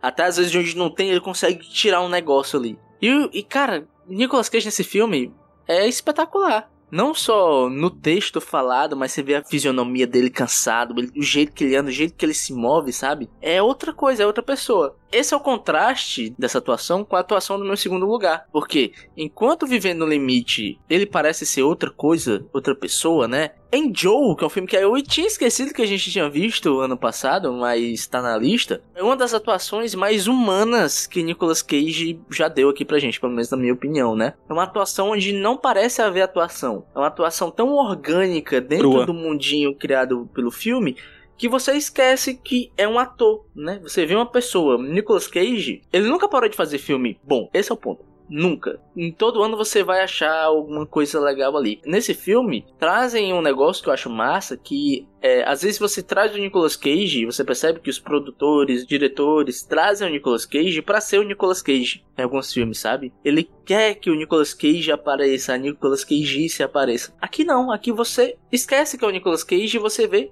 Joe, Aí que tá. O que eu falo do meu primeiro, do meu segundo lugar também serve pro meu primeiro lugar, que é Pig. Eu acho que não tem como a gente discordar aqui que Pig é um filmaço e você vê é, esse filme como um conjunto dentro da carreira de uma pessoa, ele faz muito mais sentido, ele ganha muito mais potência. Porque você entende com Pig o tipo de cinema que Nicolas Cage gosta de fazer. E você entende quão bom ele é e o que ele pode entregar. Que às vezes a gente acaba esquecendo e acha que é só, sabe, ah! gritaria que a gente gosta, eu gosto. Mas, bicho, ele é um cara tão versátil que às vezes eu fico um pouco assim, pô, velho, a gente poderia ver mais esse leque tão grande que ele tem ser mais explorado. nesse filme, o diretor e a roteirista, né? Eles dividem o roteiro, conseguem extrair isso de, de Nicolas Cage. E é isso, cara. Filmaço, uma puta de uma atuação. É verdade. Quem foi ganhou?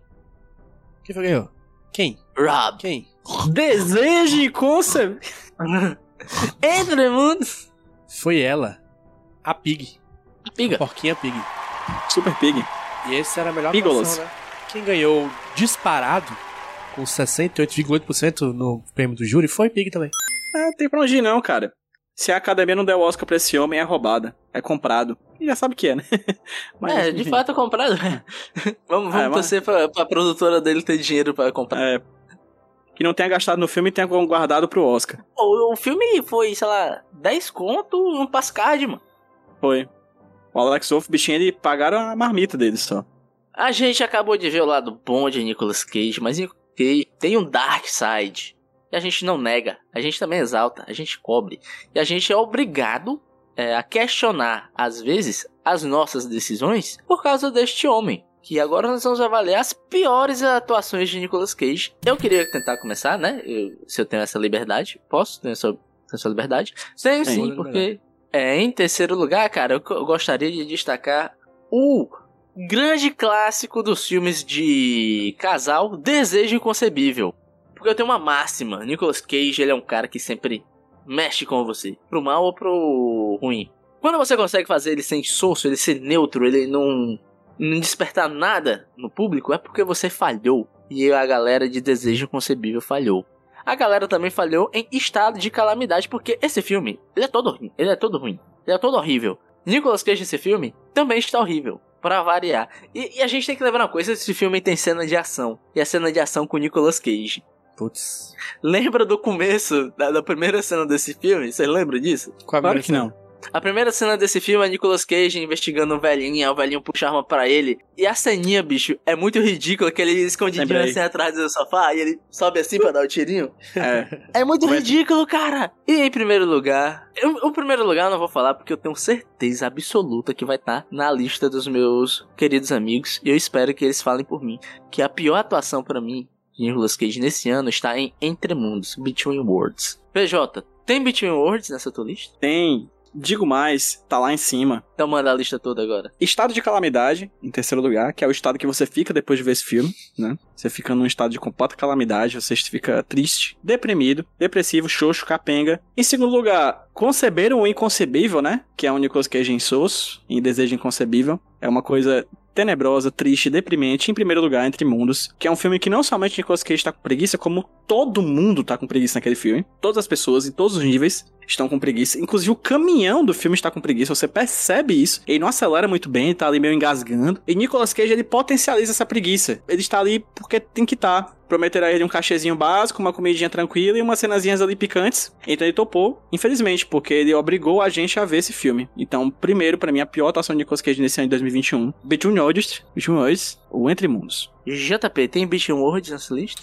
Tem Between Worlds. O re... Assim, vocês fizeram quase igual, né? Os, top, os rankings, mas o meu, ficou, o meu ficou diferente. Porque, eu- por quê? Porque Estado de Calamidade eu não lembro desse filme. Sei que ele existiu. Apagou, né?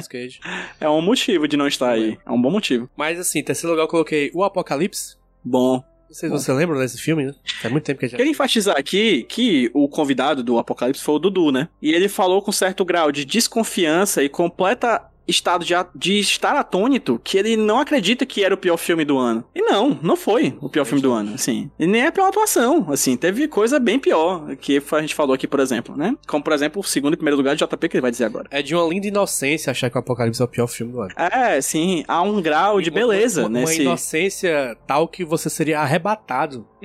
Exato. Em segundo sei. lugar eu coloquei Arsenal. Hum, Pô, verdade. Lembra de Arsenal? Ed King, né? Sim, o Ed Kingzinho de, de rocha. É ruim antes, é ruim agora. É ruim de todo jeito. Muito lindo. É muito lindo. Ver Arsenal, aquela atuação péssima.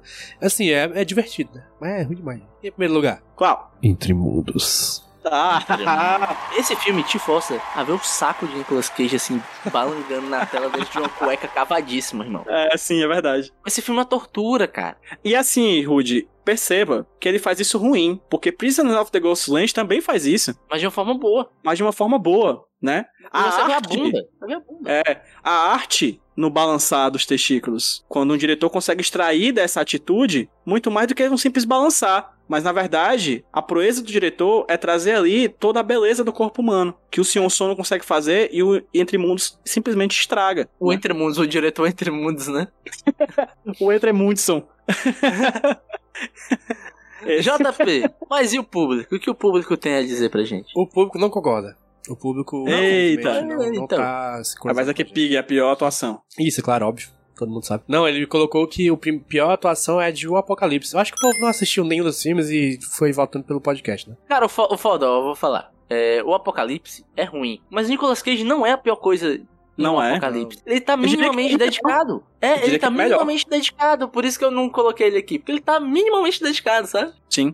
É, irmão- é o filme do irmão dele, né, cara? É? Que o irmão dele pediu pra ele fazer, né? Então tem ali um quesito familiar por trás. Melhor filme. Porque existem filmes bons. no- é- acho ótimo isso. Que as pessoas às vezes chegam, o DJ, no podcast Nichols, pensando: ah, eles vão frescar, eles vão falar mal. Ou, ou é isso, ou é- eles vão exaltar o trabalho de Nicolas Cage sem pensar nas coisas ruins. Não, nós somos críticos. E críticos não têm uma opinião própria, eles têm uma opinião da vida. Eles são a voz da vida. O momento em que a sua vida impacta com a tela do cinema. E aqui a gente tá aqui pra celebrar duas coisas. Em um primeiro momento, menos importante, o que há de bom. Em um segundo momento, hum, completamente mais importante, o que há de pior. Então, vamos começar com na categoria filme, qual o melhor filme que nós vemos? Que nós vimos nesse ano de 2021. Gostaria de trazer o meu amigo Roberto Rudinei para trazer o top 3 melhores filmes de 2021 no podcast Nicolas. Quais foram as melhores películas que tiveram a honra de massagear os seus olhos, Roberto Rudney? Cara, os filmes que massagearam meus olhos, né? Primeiro eu queria dizer que eu concordo com você, PJ. A gente é um podcast. Antes de Sério? mais nada, é, a gente tem rigor metodológico aqui, cara. Com certeza, é ciência. Aqui é ciência, irmão. Que é estudo, cara, sabe? Referencial teórico, essas porra toda aí. É com a gente, meu irmão. Podcast É, Nicolas é a sua vacina cinematográfica. Não é à toa que todo episódio o Rudy tá falando de Robert McKee. É. Tá o Robert PJ tá falando de Lumière. É, Roberto Marquinhos. O PJ tá falando de história da arte aí, que ele é. Exatamente. Nosso Gombrich. querido- É isso aí, velho. É, Walter Benjamin. Benjamin. Benjamin, né? É. É, Mas, gente, é isso aí. Vamos lá. Os meus melhores filmes. Em terceiro lugar, eu coloquei Vivendo no Limite. E é foda. Vivendo no Limite. Eu sabia mais ou menos o que era, o cara na ambulância e tal. Eu sabia, o diretor Scorsese, pô, eu gosto do Scorsese, é meu diretor preferido. Você tá aqui tal qual cita assim um autor, o Rafa da jogabilidade, pra quem escuta aí, que ele sabe que vai gostar do jogo antes de jogar o jogo. Esse era eu com esse filme, eu sabia que eu ia gostar antes de ver. Só que eu não esperava que eu ia gostar tanto. Ou seja, se eu estou com uma expectativa boa e essa expectativa boa é superada mais ainda, é sinal que o filme é muito bom. Então é esse. Em segundo lugar, vem Joe. Joe é um filme que, de novo, Joe é um filme que eu sabia da existência, não sabia muito sobre o que era, mas sabia que existia. Era um filme que eu tinha curiosidade. E a minha curiosidade é, me presenteou com um filme que pra mim é referência. Entendi. Quando você tá conversando sobre filme por aí, Joe é um filme que eu costumo citar hoje em dia, de tão bom que eu achei que ele é, e de tão certo que eu acho que ele faz tudo que ele tenta fazer. E em primeiro lugar, eu acho que a gente secou palavras pra elogiar esse filme, que Pig é um puta de um filme, e Pig é um filmaço, e é assustador como esse filme é um filme Nicolas Cageístico.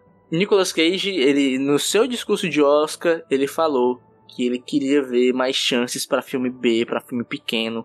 Nicolas Cage ganhou Oscar pra um filme pequeno, filme gravado, sei lá, em uma ou duas semanas. Mas ele sempre gostou de filme pequeno, de filme B. E até hoje em dia é isso que ele faz, filme pequeno e filme B. E ele dá muita chance pra diretores iniciantes. Quantos filmes aqui a gente viu, tipo, pô, primeiro filme desse cara? E cara, Pig é o primeiro filme desse diretor. É o primeiro roteiro que ele assina, de longa. Esse cara soube extrair isso de Nicolas Cage. Ou seja, não é um ponto fora da curva ele tá nesse filme. Na verdade, é um ponto que faz parte da reta, que é a carreira de Nicolas Cage. Que ele nunca se desviou do que ele gosta de fazer, ele continua fazendo. Claro que ele, ele se desvia pra ganhar um milhãozinho aqui, pra ganhar uma conta ali, pra ganhar uma conta ali. Mas em geral, ele tá sempre fazendo isso. Filme pequeno, filme B e filme meu alheio ao mainstream. Nicolas Cage nada mais é do que Nicolas Cage. O único. É, Jota, só pra lembrar, o Jota Rude, vocês lembram qual foi o melhor filme que a gente viu no ano passado, que a gente votou? Foi o Deixa eu Sol de Cada tem o que Manhã? fácil, Tem o que fácil. Procurei rapidinho, só pra gente lembrar. Ano passado, o melhor foi Sol de Cada Manhã. Que nem foi um filme que eu acho que foi unânime, né? Entre a gente, assim. Tipo, acho que teve alguém que botou em segundo Pedro, lugar. Eu, eu coloquei segundo. Ah. Eu coloquei segundo porque. É, eu, colo- eu lembro de colocar. colocar em primeiro. O episódio foi com uma pessoa que não gostou, que foi o Pedro, né, Pedro? O Pedro, exatamente. Pedro Felipe não gostou do filme e tal. É, então é isso. Como melhor filme, vamos lá. Coração Selvagem, em terceiro lugar. É um filme que eu já tava doido pra assistir há muito tempo. É um filme muito doido, como as coisas do David Lynch costumam ser. É um filme bastante surreal, assim, é uma parada que me incomodou muito, mas me incomodou de um jeito positivo, assim. Eu terminei o filme não entendendo muita coisa e é ótimo, que bom. Afinal, a cinematografia do David Lynch meio que é essa vibe, né? Deixa a gente meio desconfortável. E esse Coração Selvagem foi um filme que eu gostei muito. Em segundo lugar, é o filme que o Rude disse que saberia que eu ia gostar. Prisoners of the Ghostland. Design de produção maravilhoso, né? É um filme que mexeu muito comigo. Eu gostei bastante do filme. E, em primeiro lugar, não tem como fugir de Pig, né? Que Pig é o melhor filme do Nicholas que eu vi na minha vida. Assim, né? De todos os filmes que a gente viu até agora, ele é o meu filme favorito, assim. Inclusive é um filme que eu gostaria muito de ver uma segunda vez, uma terceira vez, porque a primeira vez me impactou tanto que eu acho que é um filme que ele merece uma revisita. Mas eu confesso que eu não tô pronto ainda, porque me mexeu tanto comigo que eu tenho que deixar um tempinho assim, porque Pig é uma coisa, é uma experiência. Como experiência gastronômica, né? Que é aquela que você sente, você fica com ela, no, é, aquele sabor na boca durante um tempo. Pig tem muito disso, assim, pra mim, assim, dessa coisa desse filme que não acaba quando termina, né? É um filme que continua, é um filme que você, de vez em quando, tá de, do nada, você relembra de uma cena, você relembra de um momento, você relembra de uma coisa, porque é tão icônico em tudo que me deixou muito muito feliz em ver é, o Nicolas Cage nesse momento, nessa ascensão contínua que você falou, né, Rude? Que nem quando o Paulo Guedes vê a economia do Brasil em V, né? A gente não, a gente vê o Nicolas como uma, uma ascensão constante, né? Ele é um ator que melhora com o tempo, sim. E quando ele tem espaço para brilhar, ele brilha. E Pig, para mim, é o melhor palco em que ele já se meteu na vida dele, assim. Foi também. Eu, né? É. é. Em terceiro lugar, eu coloquei um filme que nenhum de vocês colocou, né? Que eu não sei se vocês têm a mesma percepção que eu sobre mim mesmo, mas eu acho que Os Vigaristas é um filme que é a minha cara. É, E- concordo. eu gostei pra caralho desse filme Muito bom. entra aqui, entra aqui muito alto pra mim, porque eu amei esse filme. É, em segundo lugar, eu coloquei Vivendo no Limite. O Woody já descreveu perfeitamente aí por quê. Em primeiro lugar, simplesmente Pig. Simplesmente Pig. Devia ser o nome do, do filme em português, né? Simplesmente Português, Pig. Simplesmente Pig. Em vez de Pig a vingança, simplesmente Pig. É tipo simplesmente amor, simplesmente Pig. Porque Pig é amor, no final das contas. É uma carta de amor ao cinema e aos porquinhos. E as trufas. E às trufas, né? Não da Cacau Show, mas as que você pega no chão das florestas. E que a gente provavelmente não vai. Nunca vai comer na porque vida. É extremamente caro. Exatamente. JP, temos um campeão, né? Assim, disparado, né? É. Tu acha? É. Os cavalinhos do Fantástico estão aqui, o porquinho tá lá na frente, né? Foi Pig, vencedor, campeão, Deus da asa, faz teu voo. E qual foi o escolhido da plateia? Rota Disparadamente, com 62,5% foi simplesmente Pig. Simplesmente Pig. É, O nosso público manja. On- Only Pig. Tirando Nada mais. ele erra, ele acerta sempre. Exatamente. E o que é o acertar e errar se não frases, né? Essa é a verdade, é a grande, a grande, o grande conhecimento que trazemos hoje do mundo, né? Vai, É finaliza. Jota. E agora, gente, é, a gente pensou que tinha mais uma categoria, mas na verdade tem dois, porque tem uma categoria que é só dos ouvintes. Vocês não Ah, é, né? disso? Ah, é Melhor verdade. episódio? Melhor episódio do podcast Nicolas. Olha, eu, não, eu Ah, tinha esquecido, total. eu tinha esquecido. Um afago em nosso ego, né? É, foi disputado, assim, as pessoas não concordam, aparentemente. Porque o primeiro lugar ficou apenas com 18,8%. Vou Nossa, falar, vou falar um top 3 aqui. Em terceiro lugar, esse aqui foi um, foi um terceiro lugar completamente é, articulado pelo grupo dos ouvintes, que foi Nicolas número 83, Kill Chain, com Beef. Sinário líder, é, líder sindical, né? Do, do. É, Nicolás. Foi lá e puxou a votação, né? Pra si próprio. mas, mas te contar, te contar. Eu adorei esse programa. É, pois é, o programa é bom, cara. Sabe? É. Cenário é boa, cenário é foda. Cenário é divertido. talento, é um né? programa divertido, é um programa que a gente conversa muito. Tem Eu gosto quando o podcast Nicolas, é, no episódio, gera debate, né? E nesse filme teve gente que gostou, teve gente que não gostou. É bom Teve gente demais. que gostou e teve eu, né? Essa é a verdade. É. Segundo lugar. Segundo lugar, Nicolas número 96. O último lançado antes desse aqui, Olha, que é o Apocalipse. Com Ah, esse é bom, esse é bom, eu bom programa também, bom programa. Programa com citação da Bíblia o tempo inteiro. Basicamente Foi um programa fala que eu te escuto, fala que eu escuto. aula de teologia. de cri- cristianismo, né? Podia ter convidado o pastor R.R. Soares, que não seria ter feito tanto sucesso quanto quando a gente trouxe Eduardo Porto. Em primeiro lugar, Qual vocês acham que foi em primeiro lugar? Pig, eu acho. A Flávia Gaza. Não, Eu chuto. eu acho que foi, cara. Deve ter um, sido um que a gente sofreu. Ah, tem esses, né? Cara, eu vou chutar os vigaristas. Rudney, você errou. O primeiro lugar foi o Nicolas 92. Prisoners of the Ghostland. Com... Olha só! Ah, pô, que massa, com a Gabi. Excelente. Beijo, Gabi. Esse Excelente foi um convidada. episódio muito hypeado. Sim, é verdade, é verdade. Foi. O Prisoners prometiu Gabi- demais e cumpriu demais também. É, Gabi que foi duas vezes convidada esse ano, não foi? Foi dele e do Entre Mundos também, né? verdade. Que vai virar mais vezes, espero, aqui pro, Eu também. pro Nicolas. Gabi Dá é excelente convidada. Já vou deixar convidado. Uma querida. Pois é, e agora sim, a última categoria. Pior A filme. mais esperada. Porque assim como o, o- PJ falou, a gente não tá aqui pra frescar, pra falar mal. Mas às vezes ele pede, né, gente? Às vezes ele, tá querendo que a gente fresque fale mal. Já vou começar logo aqui. Terceiro lugar, o Apocalipse. Está longe de ser qualquer. a pior coisa que a gente já viu, mas esse ano. Merece a menção. Esse ano, terceiro lugar. Em segundo lugar, Entre Mundos. Que na época que eu vi foi o pior, pior filme que eu vi na minha vida, com certeza. Mas que foi ultrapassado, pelo Mas que visto. foi superado, porque a gente viu a porra do tempo de matar, que é, foi uma desgraça na, na- história mundial, né?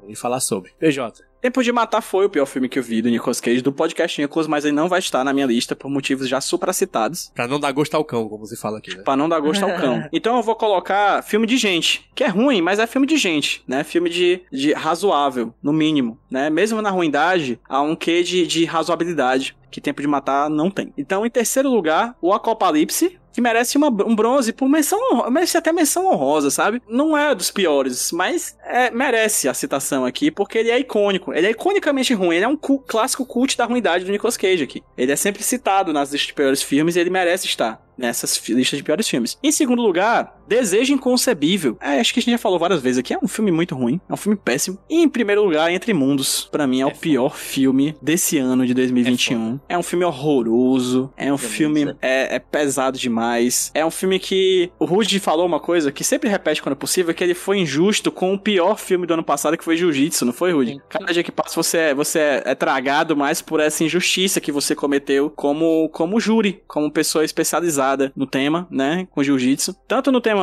filme como no tema jiu-jitsu. E entre mundos eu não, eu não acho que é pior do que o jiu-jitsu não, mas eu diria que é tão ruim quanto. Eu acho que é muito E pior. por isso, é por isso que merece estar aqui no primeiro lugar. Vai, Rudy. Rudney. Primeiro que eu tô com o PJ, o... a pior coisa que eu vi ano passado foi Tempo de Matar. E ele poderia estar em várias coisas aqui que a gente citou. Eu escolhi não citar porque é um filme, cara, que é normal você escutar alguém falando que o filme é ruim, que o filme é terrível e pensar, pô, vou ver, vou ver, porque é divertido, né? Esse filme eu não, eu não gosto de falar porque toda arte só dá para você emitir uma opinião quando você vê ela, né? Sei lá, não adianta você ver 10 minutos de um filme e largar e, sabe? Não, tudo bem, é a opinião sua, mas você não viu o filme todo, né, cara? É meio complicado. Vou ler duas páginas do livro, tá, você não leu, você não leu o livro todo, você não conheceu a história toda, a experiência toda. Obviamente que eu tô querendo dizer que você, enquanto pessoa que consome, escolhe que você consome o que quiser. Mas enquanto pessoa que está disposta a emitir opinião por aí, né? Apesar do Nicolas ser ter um meio jocoso, eu acho que a gente aqui a gente tem um pouco de responsabilidade, né? Com Compromisso, que, a, né? que a gente fala, com o que a gente produz, até porque, né, a gente preza um pouco pela qualidade e isso pressupõe que a gente tem que fazer isso. Eu não gosto de falar de Tempo de Matar porque eu não quero influenciar ninguém a ver esse filme. Esse é um filme que jogo tudo que eu falei antes para fora e falo, não veja, de tão ruim que ele é em todos os níveis. Por Tá em tempo de matar esse filme, né, cara? É, tô só, só colocando esse adendo aqui, que esse filme é terrível. Então o meu top ficou em terceiro lugar, Desejo Inconcebível, porque esse, além de ruim, ele é chato. Tudo bem de você ser ruim.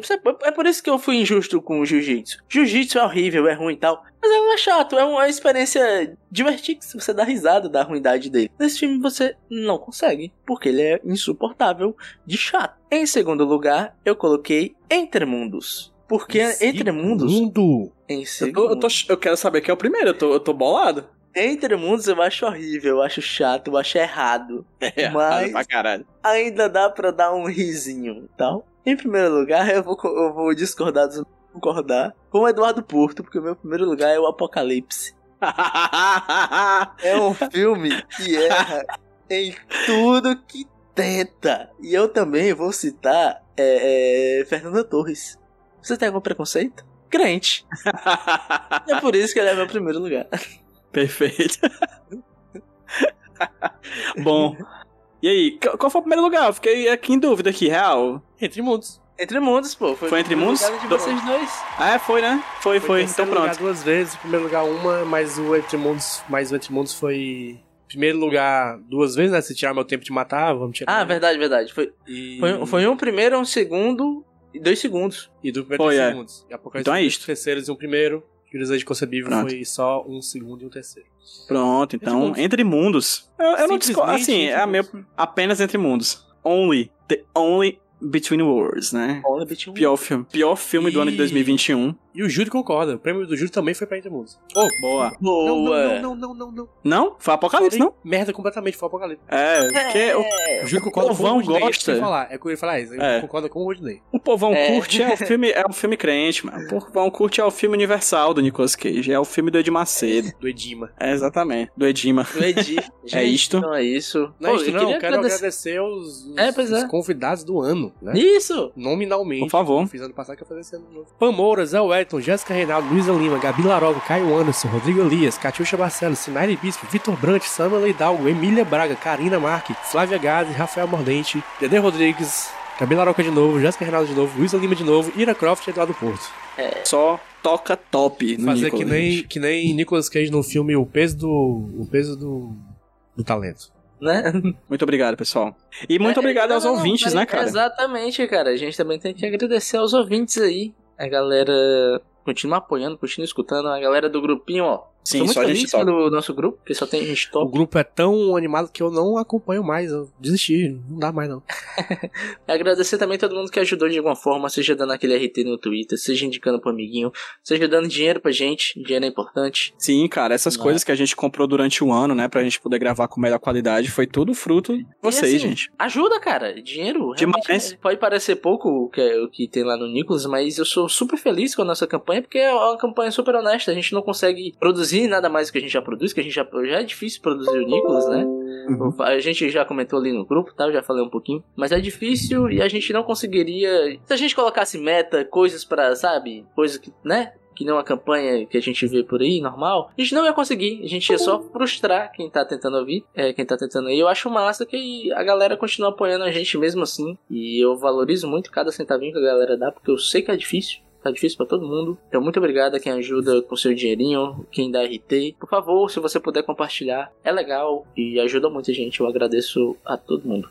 Que Pegando aí a. dá trabalho, eu passo raiva e é massa. Vocês não imaginam Pegando quanto a- ia passar raiva. é, é, Não, não chega até vocês o rebosteio, minha filha, porque se chegasse, se você soubesse dos bastidores, vocês ficariam enojados, né? E pegando aqui a, a frase de Rudinei e trazendo um grande filósofo da, da, da contemporaneidade, né? Eu sei como é difícil, eu sei como é difícil acreditar, mas essa porra um dia vai mudar. Esse ano vai mudar, se Deus quiser, muita coisa. Então fiquem junto da gente, né? Esse ano tudo indica que vai ser o final da regularidade clássica do Nicolas, que tá chegando aí na reta final dos filmes do cara. Esse ano ele vai lançar muita coisa, né? Bastante coisa. Eu tô muito animado, inclusive, com o Nicolas, porque acho que muitas coisas boas virão por aí e também muitas coisas ruins, mas ruim do jeito que a gente gosta. O primeiro programa que vai ser lançado em 2022 já está gravado, na verdade, já foi gravado no final do ano de 2021. Tava só esperando o Gaiola de Ouro sair pra gente poder lançar. Então, enfim, em breve, novidades por aqui. Eu queria agradecer realmente de coração o carinho de todos vocês, assim. É, tem uma, tinha uma coisa, né, JP e Rude, que o Caio, quando a gente foi chamado pro Iradex, falou uma vez que achava ma- magnífico, que eu acho que o Nicolas conseguiu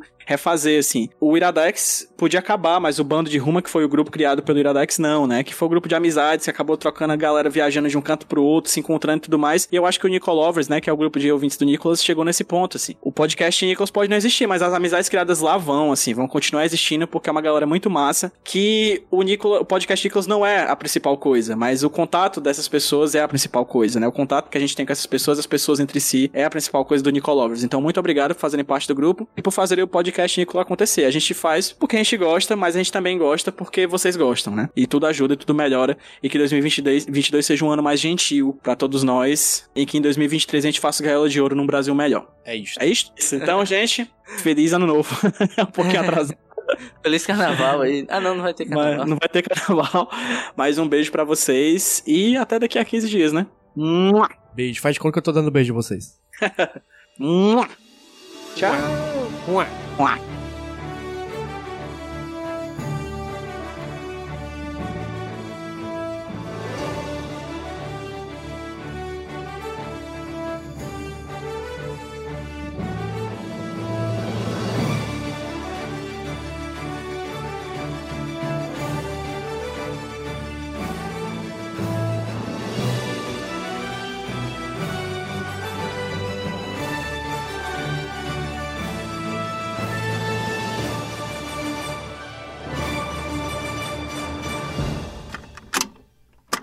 Eu sou o Rudinei e eu editei esse podcast.